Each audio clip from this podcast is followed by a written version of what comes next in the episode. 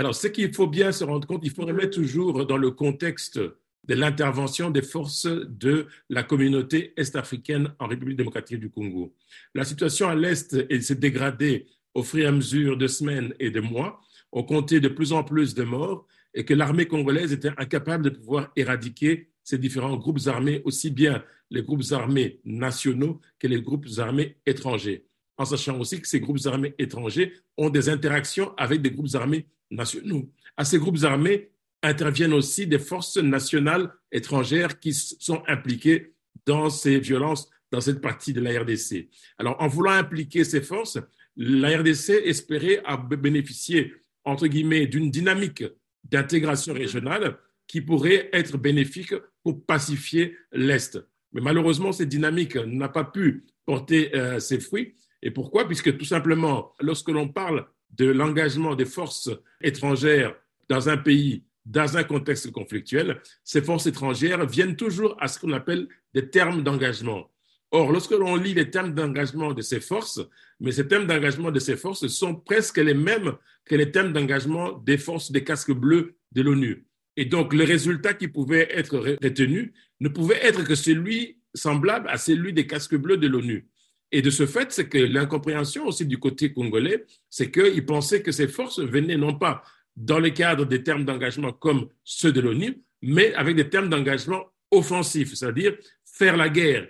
Or, de l'autre côté, ils disent non, non, nous ne sommes pas venus faire la guerre, nous sommes venus faire une interposition pour pouvoir désarmer. Et après avoir désarmé, nous allons arriver à un processus de pacification. Alors, c'est ça, au fait, cette incompréhension entre, d'une part, sur des thèmes de référence du côté congolais et du côté de ces forces-là, va créer une incompréhension. Et de cette incompréhension, donc, elle ne pourra jamais produire les résultats escomptés. Donc, au lieu d'arriver à avoir des accalmies, on a eu plutôt une espèce d'exagération, une catalysation des groupes armés, une catalysation de la violence et qui a amené la RDC à pouvoir demander à ce que ces forces, la mission de ces forces puisse prendre fin le 8 décembre 2023. En termes de retombées, en un mot, que retenir de la mission de l'EAC En termes de retombées, on ne peut pas dire qu'il y a vraiment des retombées. Il n'y a pas de retombées positives. On n'a que des retombées négatives. Et puisque dans un premier temps, on a eu simplement une accalmie sur les différentes lignes de front, on a eu quand même, en termes de, bénéfices, le fait qu'on a lancé ce qu'on appelait le processus de Nairobi, où on devait intégrer, désarmer et intégrer, cantonner d'abord, cantonner, désarmer les forces négatives, ça veut dire tous les groupes armés, y compris aussi le M23, et les rétablir dans leur communauté. On a eu quand même une accalmie pendant un moment pour arriver, entre guillemets, à faire aboutir ce processus, mais malheureusement, ce processus n'a pas abouti. Et comme le processus n'a pas abouti, donc on ne peut pas nécessairement dire qu'il y a eu des retombées euh, positives pour la RDC, que du contraire, ça a été plutôt des, retombées négatives, non seulement sur le plan sécuritaire, mais aussi sur le plan diplomatique, puisque en mettant fin aux troupes de, euh, de la communauté est-africaine, qui avait envoyé ces troupes sur la, RDC, en sachant bien que ces troupes envoyées par ces, ces, pays ne sont toujours pas payées, et ça crée diplomatiquement quand même des tensions euh, entre les pays contributeurs et la RDC qui n'a pas arrivé à rétribuer les forces qui étaient déployées sur son terrain. Et l'évaluation que vous faites euh, euh, pratiquement de l'état des sièges dans la partie est de la République démocratique du Congo, professeur? Alors, ce qu'il y a, c'est que c'est un, processus compliqué. Et le président de la République, Félix Tshisekedi, avait pris une décision de pouvoir instaurer un état des sièges.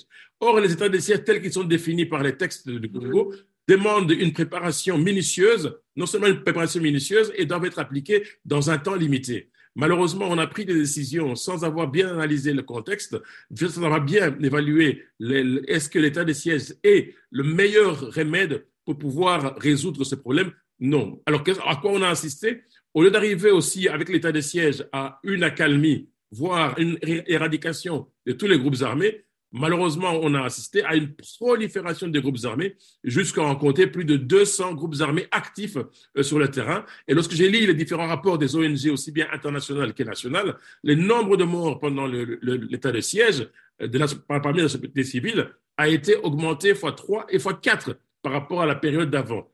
Et donc cet état de siège, qui est là depuis quand même plusieurs années, ne produit pas d'effets positifs pour les populations civiles, n'amène pas la sécurité et que du contraire ramène la sécurité et les déplacements des populations. Quand je lis aussi les rapports, par exemple, des OCHA, où on nous parle quand même des millions de personnes qui se sont déplacés. Le dernier chiffre qui a été publié parle de 7 millions de personnes déplacées et plus de 20 000 morts, plus de 20 000 morts depuis l'instauration de l'état de siège.